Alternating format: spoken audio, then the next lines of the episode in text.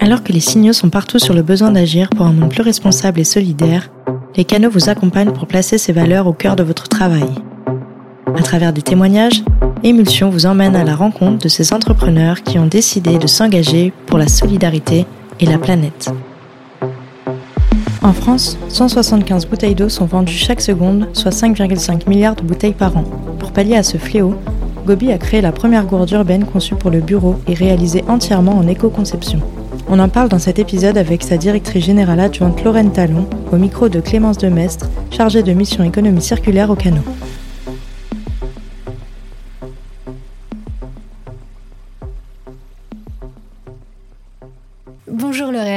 Bonjour Clémence. Bienvenue au sein de la Maison des Canaux pour ce second podcast Émulsion.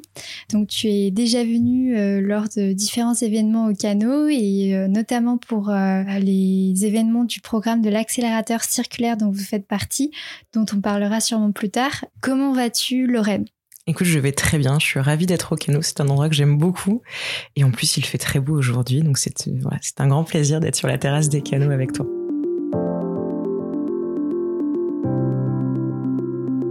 Donc Lorraine, tu es directrice générale adjointe de Gobi, véritable exemple de l'économie circulaire, précurseur de la gourde française éco-conçue. Donc est-ce que tu peux nous parler un peu de, nous, euh, donner quelques mots sur toi euh, d'abord? Eh bien du coup, je m'appelle Lorraine, j'ai 33 ans. Euh, j'ai rejoint Gobi il y a un an et demi. Donc, je vais peut-être présenter rapidement euh, ce qu'on fait. Gobi, on est une PME qui a été créée en 2010 et notre mission, c'est de mettre de l'éco-design dans tous les quotidiens. Donc pour cela, on fabrique des objets réutilisables, euh, principalement des gourdes et des couverts, qui ont trois caractéristiques. Ils sont éco-conçus. Je pense qu'on aura l'occasion de revenir sur l'éco-conception. Ils sont entièrement fabriqués en France et ils sont assemblés par des personnes en situation de réinsertion ou de handicap. Donc, on a été créé en 2010 et aujourd'hui, on a accompagné plus de 12 000 organisations dans la transition écologique de leurs collaborateurs. Et du coup, euh, comment t'es arrivé à Gobi? Comment t'as connu Gobi et comment tu es arrivé jusqu'ici? Alors si je vous raconte rapidement mon, parcours professionnel, alors j'ai j'ai que ça fait un peu plus de huit ans que je, que je travaille. Moi j'ai une formation Sciences Po et HEC, donc euh, assez généraliste. À la fin de mes études, je suis partie faire du conseil donc une très bonne formation euh, pendant deux ans et demi. Et puis j'ai été débauchée par un de mes clients qui s'appelle la Société Générale. Et donc pendant quelques années, j'ai travaillé dans le cabinet de direction d'un membre du comité exécutif de la Société Générale. Un boulot absolument passionnant puisque vous rayonnez dans l'ensemble de l'organisation du président du conseil d'administration à, l'ensemble des collaborateurs. Et puis s'est posé un jour la question du, du job d'après. Et j'ai réalisé à ce moment-là que j'avais euh, peut-être pas nécessairement l'envie de devenir une experte euh, de la banque, que j'avais envie de tenter une aventure dans une petite structure. Et même si les grands groupes offrent un certain nombre de conforts et, euh, et voilà, je, je, je, je, les respecte complètement, il y a une forme d'inertie assez inhérente à la taille de ces de ces entreprises. Et, euh, donc voilà, donc j'ai décidé de, de, de, profiter de la bretelle de sortie quand je quand je pouvais pour aller tenter l'aventure dans une petite structure. C'est, voilà, je sais pas si les personnes qui nous écoutent se sont retrouvées dans cette situation. C'est des processus qui durent assez longtemps. Moi, ça m'a pris quand même 18 mois pour euh, définir euh, là où j'avais envie d'aller. Et j'ai réalisé, voilà, je voulais une petite structure, euh, quitter le monde du service, aller vers un produit, quelque chose d'assez ancré. Euh, une entreprise, une PME finalement, alors, trouver une PME, ça peut paraître euh, difficile, mais j'ai été très heureuse de, de, rencontrer Gobi et de rejoindre cette aventure euh, auprès d'un, comme tu l'as dit, d'un pionnier de, de, cette économie circulaire et de, de, de, ces sujets-là. Et en plus, une entreprise euh, rentable qui est beaucoup plus qu'un fabricant de produits, qui essaye vraiment d'impulser un changement d'habitude, d'imaginaire et d'usage. Et je les ai rejoints, pardon, pour répondre à ta question, en tant que responsable des affaires publiques.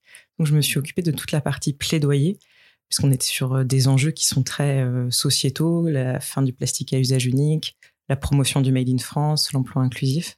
Et, euh, donc, je me suis occupée pendant un an et demi de cette partie plaidoyer. C'est comme ça que j'ai rencontré les canaux.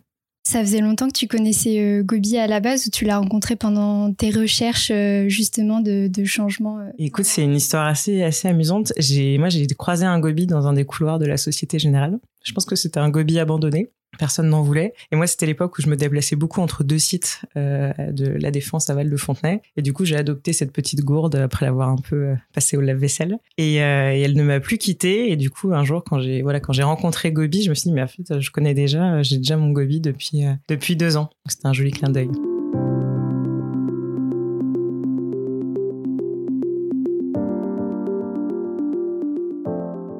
Tu nous as expliqué un peu ce qu'est Gobi, ses valeurs, etc.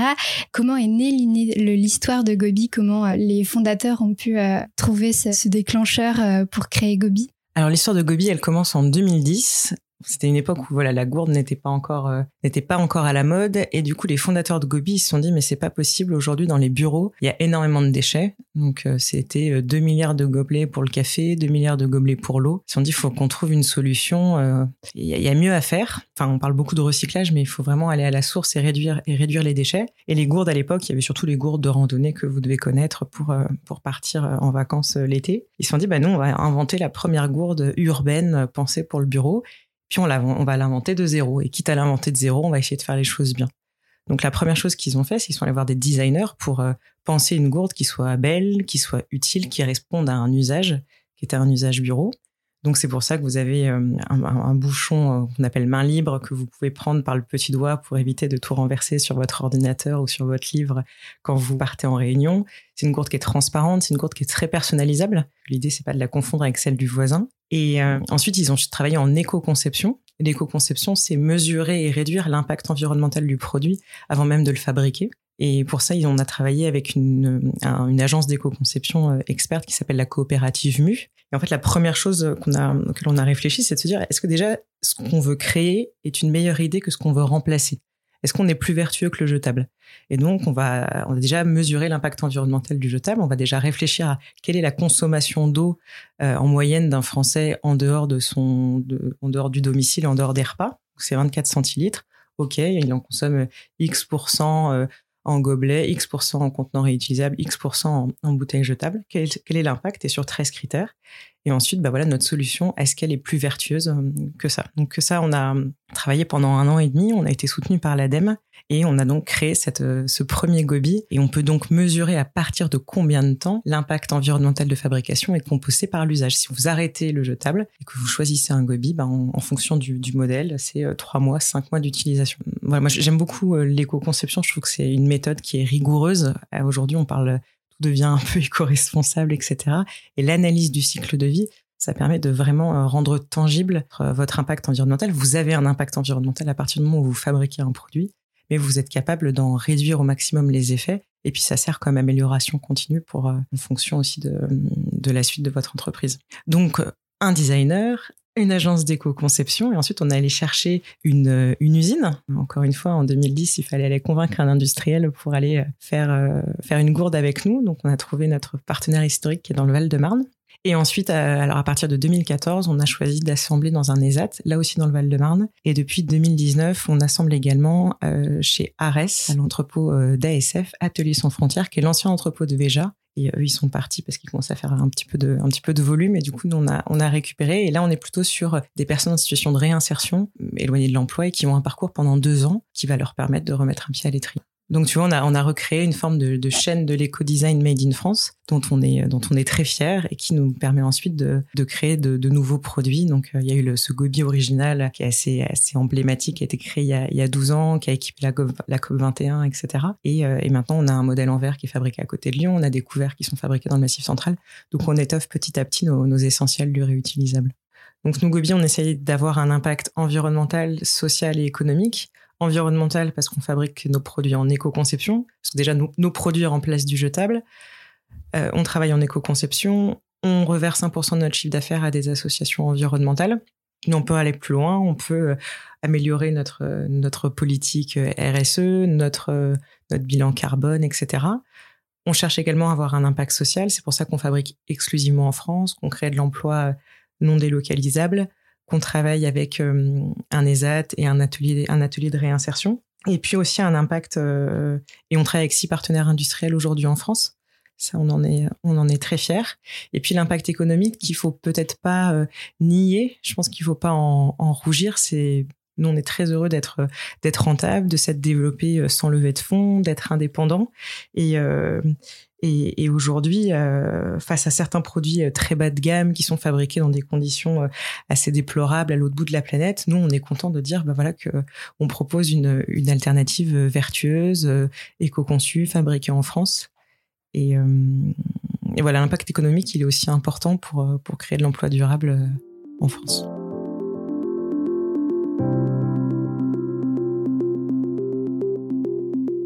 Gobi, le nom, on le retient facilement. Euh, c'est vraiment la gourde qui est phare, euh, l'idée phare euh, de l'entreprise.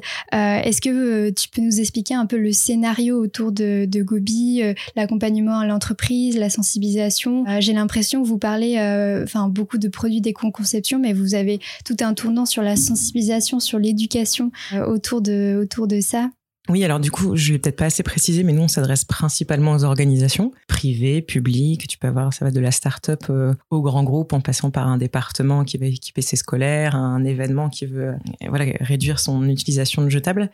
Et nous, notre objectif, c'est que le produit soit adopté. Euh, si c'est juste on distribue des gobies, puis après on s'en va, ça n'a pas trop d'intérêt. Et donc, du coup, on fournit à nos clients tout un kit de communication pour valoriser le choix qu'ils ont fait. D'ailleurs, il y a beaucoup de salariés qui maintenant exigent de la part de leur entreprise du made in France, euh, du, des, des, produits qui sont qui sont plus qu'écologiques, qui sont vraiment éthiques. On valorise, par exemple, tout ce que je te racontais sur la compensation des produits. On va dire, bah voilà, si vous choisissez ce modèle, au bout de trois mois, vous avez compensé son impact environnemental de fabrication, etc. ça, c'est la partie vraiment euh, accompagnement. Puis après, tout, on a une partie plus large en fait de sensibilisation et d'acculturation et de changement systémique. Parce que si finalement demain tu as une gourde, mais que tu peux pas aller la remplir en plein été à, à la gare parce qu'en fait tu n'as pas de point d'eau, bon bah finalement euh, tu peux avoir euh, tu peux avoir une gourde mais tu vas pas t'en servir. Donc il y a un effet un petit peu aussi tote bag euh, qu'on essaye de sur lequel on essaye de travailler. Le but c'est que vous n'ayez pas 15 gourdes chez vous, mais que vous soyez capable de choisir la gourde qui vous convient par rapport à un usage. Ça ça correspond d'ailleurs pour toute la consommation. Tu le bon objet pour le bon usage et que tu le gardes le plus longtemps possible. Donc ça là-dessus, on travaille avec énormément de bah, tout notre écosystème. On va travailler avec des associations, on va travailler avec les pouvoirs publics, on va travailler notamment à Paris avec la, la régie d'eau euh, euh, Haute-Paris pour mettre en place des expérimentations, pour aussi aller chercher des secteurs qui sont peut-être encore un peu loin du réutilisable. Je pense au monde du sport qui est en train de bouger, je pense au festival, je pense euh, à la culture en général. Notre mission il y a dix ans, c'était de changer notre manière de boire de l'eau. Je pense que cette mission, elle est réussie. En tout cas, aujourd'hui, la gourde s'est vraiment imposée comme euh, un, nécessaire, quand même un, totem de ton, engagement écologique. Maintenant, il y a toute un, une sensibilisation à faire sur euh, c'est quoi la consommation responsable. Voilà, vraiment, j'insiste dessus. Le écologique ne veut pas dire éthique, et euh, il y a toute une, sensibilisation à faire aussi sur ces modes de consommation. Donc, tu parlais de, l'impact économique, écologique et euh, social euh, de, Gobi. Est-ce que tu as un exemple concret d'un événement euh, où vous avez été engagé sur, sur ce sujet? Oui, alors très récemment, donc en février, tu vois, on a accompagné l'Open 6e Sens Métropole de Lyon c'est un tournoi de tennis féminin à Lyon.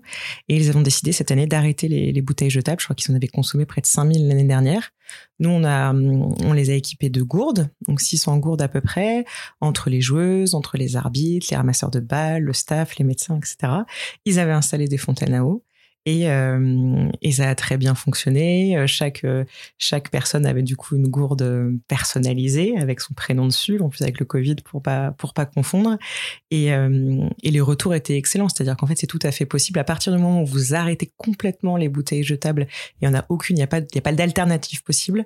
Les personnes choisissent choisissent la gourde, l'adoptent et l'utilise. Et j'ai un autre exemple que j'aime beaucoup qui est le, le JL Bourg. C'est un club de basket professionnel euh, à Bourg-en-Bresse. Ils ont adopté nos gobines d'or qui en plus sont fabriquées à 50 km de là à Lagneux. Donc je trouve que c'est, c'est assez joli comme histoire. Et eux, tous les joueurs et tout le staff sont passés à la gourde. Alors ils ont tout un enjeu de, de, de, de comment ils, à l'entraînement, de, de, de, distribution des gourdes, de récupérer les gourdes, d'aller les re-remplir, de les laver. Enfin, ils ont un chariot d'eau, etc mais euh, il n'y a eu aucun problème de la part des joueurs. Alors c'est un sport qui, où on boit à l'arrêt, donc euh, c'est par rapport à d'autres sports où il faut peut-être boire en mouvement. Euh, là, le basket, ça, ça, ça s'y prête très bien, mais en fait finalement, il faut un petit peu oser et il faut il faut pousser cela parce que les les freins à l'adoption ne sont pas si ne sont pas si grands. J'ai lu un article il y a quelques jours qui disait que euh, ne me vendez pas euh, des ampoules, vendez-moi de la lumière. Et euh, c'est un peu ce que je vois avec Gobi. Vous vendez vraiment pas des bouteilles d'eau ou des gourdes, vous vendez la fonction de, boire, l'usage de boire. Et, du coup, autour de ça, vous avez envie de développer aussi d'autres choses comme des fontaines à eau, des applications qui permettent de, Alors nous, on sera, on sera jamais un fontainier. C'est pas, c'est pas, ça sera pas dans notre, dans notre, dans notre modèle. En revanche, tu parles de d'accès à l'eau et ça, en effet, c'est un point très important. Nous, en 2011, on a créé une application euh, gratuite que vous pouvez retrouver sur tous les stores qui s'appelle FreeTaps. Et FreeTaps, ça c'est une application qui référence les points d'eau potable autour de soi. Euh, donc, euh, vous avez soif, vous pouvez regarder où est la, la, la fontaine la plus proche de vous. Et au contraire, vous trouvez une fontaine lors d'une balade, vous pouvez la référencer. Et euh, donc aujourd'hui, on a plus de 5000 points euh, en France, en France et en Europe. Et il y a une initiative d'Haute Paris que je trouve euh, très bonne aussi, qui à Paris propose à des commerçants d'afficher sur leur devanture le fait qu'ils sont un point de, de refill. Donc vous pouvez tout simplement rentrer dans, ce commerce. Alors ça peut être un restaurant, ça peut être un, je sais pas, un pressing et, remplir votre gourde. Et c'est en fait en multipliant ce maillage d'accès à l'eau qu'on va réussir à transformer les usages. Sur l'accès à l'eau, je pense qu'il y a vraiment ce sujet de de d'accès et puis euh, d'habitude. Et puis un sujet d'imaginaire où là on est plutôt sur comment donner envie de l'eau du robinet comment lever les freins à sa consommation comment continuer à faire confiance et, euh, et la faire jouer finalement dans la même catégorie que ses consoeurs euh, en bouteille tu nous as parlé de, Gobi, euh, la raison d'être de Gobi. Qui se cache derrière Gobi finalement? Oui, alors Gobi, l'histoire de Gobi, euh, comme je te disais, ça a été créé en 2010. Pendant quelques temps, on a un peu traversé le, le désert de Gobi, sans mauvais jeu de mots, dans le sens où il a fallu créer notre marché, acculturer aux côtés des associations comme Surfrider, comme Zero Waste, auprès des pouvoirs publics. Et puis finalement, il y a quelque chose qui s'est créé. Nous, en 2015, on a euh, la, COP 21. Donc, on a mis à la gourde tous les grands de, ce monde et ça a été un joli coup de projecteur pour notre entreprise francilienne. Et depuis 2015, on va dire depuis 2017, il y a une vraie accélération sur le sur ces objets du réutilisable, sur la fin du plastique à usage unique. Il y a une prise de conscience médiatique, sociétale et donc politique. Et, euh, en 2019, il y a eu en 2020 pardon, l'adoption de la loi AGEC, donc euh, anti-gaspillage pour une économie circulaire, qui euh, vraiment fixait des interdictions sur les emballages et sur les plastiques à usage unique. Donc ça, c'est un formidable coup d'accélérateur pour notre pour notre entreprise, mais aussi c'est aussi un changement qu'on a qu'on a cherché, qu'on a travaillé. Et, euh, c'est intéressant de voir aussi dans les organisations qu'on accompagne cette, euh, ce, ce changement-là. Au début, on va dire qu'on travaillait beaucoup avec des départements de communication, de marketing. Aujourd'hui, on s'adresse vraiment à des départements RSE, à des directions générales, le secteur public bouge énormément, les administrations euh, ont un devoir d'exemplarité, euh, évidemment. Et c'est souvent euh, leurs administrés ou leurs agents qui, qui, les, qui les font bouger sur ce sujet des bouteilles jetables ou, des gobelets. Et donc, pour répondre à ta question, aujourd'hui, Gobi, on est 25. On est entre Paris et Bordeaux. Donc, tu vas avoir une partie des équipes à Paris, toutes les équipes commerciales, communication, administration. Et puis, à Bordeaux, on a tout notre pôle développement produit, euh, approvisionnement, euh, opération. Euh, et voilà, aujourd'hui, on, a créé environ 70 emplois directs et indirects, dont une partie solidaire, et on, on fait à peu près 3,5 millions de chiffre d'affaires. On est très heureux aussi parce que le Covid a quand même impacté notre activité, comme tu t'en doutes, surtout qu'on accompagne principalement des organisations. Mais voilà, on a, on a tenu, on a tenu pendant la crise. Nos clients ont continué de nous faire confiance. Et maintenant que cette crise, je l'espère, s'éloigne un peu, ça offre aussi des belles perspectives pour, euh, pour Gobi.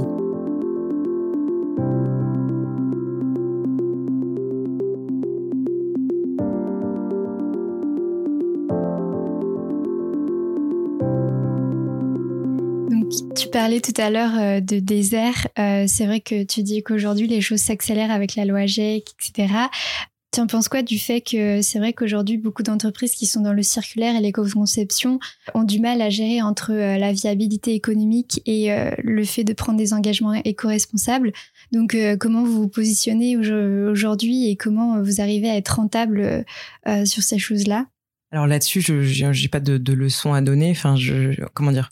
Ce qui s'est passé pour Gobi, c'est que les paris qui ont été pris dès le départ se sont révélés euh, justes, c'est-à-dire le pari de fabriquer en France pour avoir euh, un impact territorial, pour créer de l'emploi non délocalisable, pour être proche de nos clients, ça s'est finalement révélé être un très bon un très bon choix stratégique. Euh, le choix de l'éco-conception, ça nous semblait évident. Aujourd'hui, de plus en plus de personnes se réalisent que bah oui, il faut y intégrer une forme de sobriété dès le début.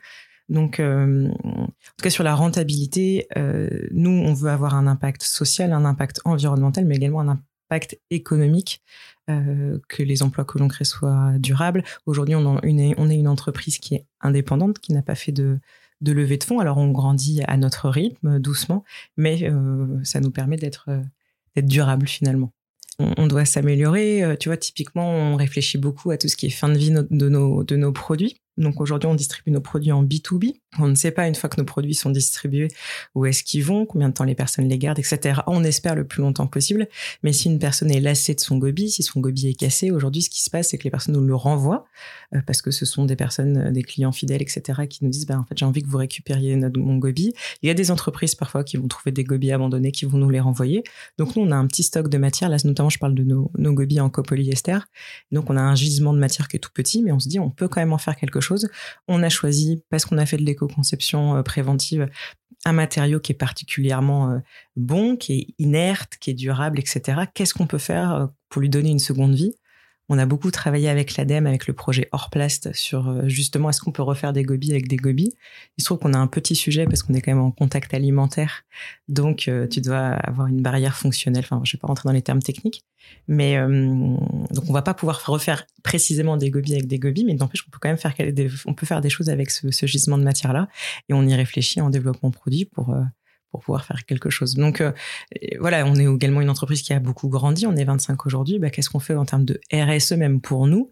Euh, Quel est notre impact carbone dans nos bureaux? Comment on peut toujours plus trouver des, euh, des manières d'être plus vertueux et, et donc, donc ça, c'est important aussi d'avoir ça en tête. C'est qu'on est toujours en, en amélioration continue. Oui, tu, tu dis que euh, l'entreprise est également engagée euh, dans tout ça, dans, dans votre quotidien. J'ai entendu, euh, enfin, j'ai plutôt lu un article qui disait que vous avez participé à un MOOC sur l'économie circulaire pour en apprendre plus ou simplement faire des actions au sein de l'entreprise pour être plus sensibilisé et pour toujours s'améliorer. Oui, comme je, voilà, on a aussi beaucoup de collaborateurs qui sont très engagés, donc on essaye à notre à notre échelle de de, de, les impliquer. Donc c'est vrai que dès qu'une personne va découvrir un MOOC ou quelque chose qui l'intéresse, on essaye d'en faire un article, d'en faire profiter notre communauté également. Donc ça c'est très précieux. On veut mettre en place une bibliothèque Gobi par exemple avec les différentes BD ou romans qui, qui nous intéressent et qu'on pourrait partager euh, à l'ensemble des collaborateurs. Tous les vendredis, et je remercie beaucoup les canaux d'avoir participé, on invite en tout cas tous les 15 jours une personnalité externe euh, au sein de l'entreprise pour venir raconter ce, qui, ce, que cette personne fait, etc. Et donc pour, pour vraiment euh, nous, nous, imprégner de tout ce qui se fait, de tout ce qui se fait à l'externe. Et puis, je j'en ai peut-être pas parlé, mais on reverse 1% de notre chiffre d'affaires à des associations. Donc, on a un lien très fort avec ces projets qu'on accompagne. Euh, tout le monde participe à ce, à ce 1% du chiffre d'affaires que ce soit les clients qui achètent des gobies ou les, ou les collaborateurs. Euh, 1% du chiffre d'affaires, c'est assez exigeant, c'est pas 1% du profit, mais, euh, mais on en est très heureux parce que bah, finalement, on choisit où va une partie de notre impôt puisque on défiscalise et on est content que ça aille vers des projets qui ont du sens pour nous. Donc, euh, on a par exemple soutenu euh, Surfrider Foundation qu'on connaît depuis longtemps sur son application Plastic Origins qui vient scanner les déchets en rivière pour alerter les collectivités en disant mais regardez les déchets que vous avez sur sur sur vos rivières, sachant que 80% des déchets qu'on va retrouver dans l'océan viennent de la terre, viennent des rivières. Donc je vous invite à télécharger Plastic Origins. On a également accompagné la Fondation de Bordeaux Université qui va analyser les microplastiques collectés au large par un skipper professionnel qui s'appelle Fabrice Samedeo. Donc pareil, en fait, euh, aujourd'hui on connaît les, les, microplastiques qui sont collectés sur le littoral, mais au large, c'est quel type de microplastique, euh, quoi ça ressemble? Et on est très heureux d'accompagner ces, ces, chercheurs qui font un boulot absolument formidable. On, accompagne également euh, Smilo, qui est une, association de protection des petites îles de Méditerranée. Là, on a mis en place des expérimentations à Porquerolles et dans le sud euh, pour, euh, pour changer les, comportements. Et on accompagne également Un geste pour la mer, qui est un programme de la Fondation de la mer, qui accompagne des, associations très locales de collecte ou de, ou de sensibilisation. Et, donc, on, crée un lien très fort avec ces programmes. On est heureux de les mettre en valeur auprès de notre communauté, puis on est heureux aussi de, de voir ces, ces programmes avancer et se réaliser. En fait, moi, ce qui m'intéresse, bien sûr, que c'est une entreprise engagée, etc., et ça me parle. Mais ce qui m'intéresse, c'est juste que intellectuellement, je trouve ça hyper stimulant d'aller réfléchir à des nouveaux modèles économiques, à des, à montrer qu'en fait c'est possible, que c'est désirable. Et ça, je trouve ça passionnant. Tu vois que c'est pas juste une histoire de, bien sûr que ça a du sens, etc., mais du sens, tu peux le trouver partout. Tu peux le trouver à la Société Générale, tu peux le trouver dans une PME. Enfin, finalement, ça, ça, ça dépend que de toi. Mais moi, ce qui m'intéresse, c'est de me dire, il y a un nouveau modèle à créer, il y a une économie à, transformer en profondeur, donc c'est important de montrer que c'est possible, de montrer que c'est désirable, et intellectuellement, je trouve ça passionnant. Nous, ce qu'on aime bien avec nos produits, c'est qu'on va toucher tout le monde, on va toucher la personne qui est très engagée, comme euh, la personne dans tel service qui s'est jamais vraiment posé la question du développement durable. Et moi, j'appelle ça le changement, le changement par l'objet, c'est-à-dire qu'en fait, quand on met un objet bien pensé, bien conçu dans les mains de quelqu'un, bah, peut-être que ça va créer un déclic. C'est très bien les fresques du climat, c'est très bien les formations. parfois, le déclic, il se fait juste euh, avec un objet. Et, euh, et c'est ça qu'on est, voilà, grâce à, à, ce modèle tourné vers les organisations, on peut aussi aller chercher des personnes de toute génération et de tout, euh, de toute sensibilité. Et, euh, et, voilà, et c'est pour ça qu'il faut que ce soit, il faut que ce soit beau, il faut que ce soit design, il faut que ce soit désirable. Sinon, sinon on n'y arrivera pas. Donc du coup, tu, tu m'as parlé euh, de boucler la boucle avec euh, le gobi, tu m'as parlé euh, de, de fontaine à eau, de l'usage de boire, tu m'as parlé d'une nouvelle gamme de produits, tu m'as parlé plein de choses pour le futur de Gobi.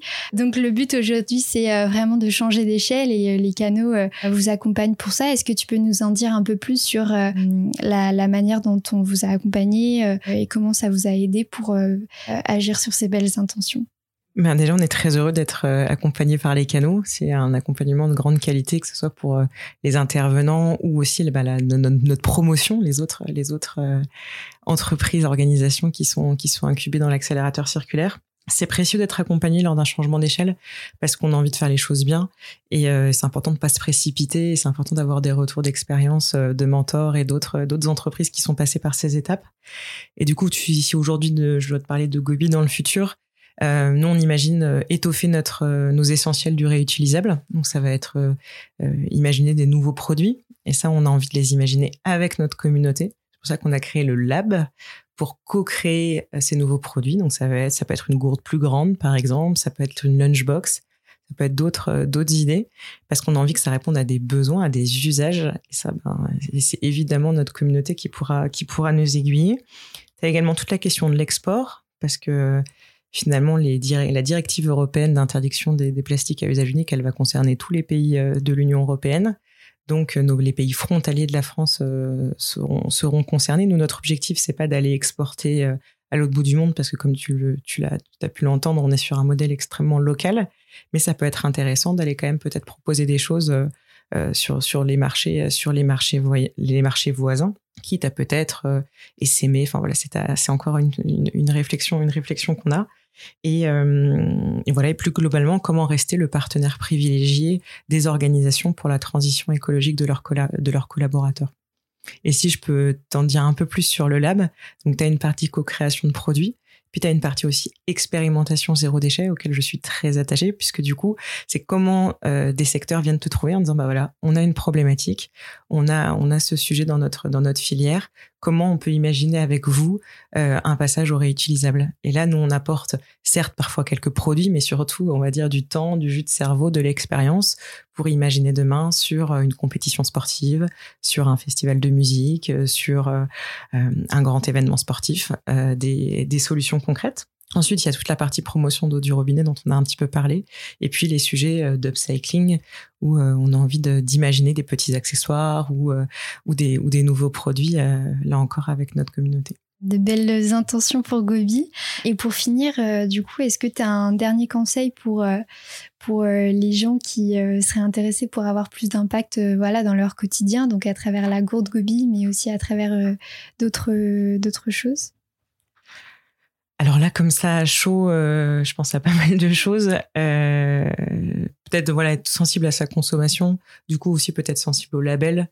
Euh, malheureusement aujourd'hui, il y a tellement de greenwashing, tellement de franco-lavage qu'il faut parfois avoir un label qui vienne tamponner votre engagement. Moi, je le déplore un peu parce que quand on est une petite entreprise, ça coûte tout de suite de l'argent parce que ça demande de l'énergie et puis du temps. Mais voilà, ça peut être une manière aussi de vous aiguiller dans votre consommation, de dire bah, est-ce que c'est bien fabriqué en France? Est-ce que ça respecte un certain nombre de, de principes? Ça peut vous aider. Mais globalement, dès qu'une marque essaye de faire les choses bien, elle va le rendre très transparent. Et voilà, juste aussi quand une entreprise euh, vous parle d'éco-conception, essayez de voir si vous avez accès à son analyse de cycle de vie. Ça, ça vous aidera aussi beaucoup pour, euh, pour valider sa sincérité. Bah, merci d'avoir fait euh, les premiers pas avec Gobi et, et, merci à toi d'avoir participé à ce podcast. je ne sais pas si tu as un dernier mot pour la fin. Merci les canaux, bravo pour tout ce que vous faites. Merci à Lorraine Talon d'avoir participé à cet épisode d'émulsion, produit et réalisé par Les Canaux, et à vous de l'avoir écouté jusqu'au bout. N'hésitez pas à le partager et à vous abonner. Retrouvez toutes les informations concernant Gobi dans la description de l'épisode. À très vite!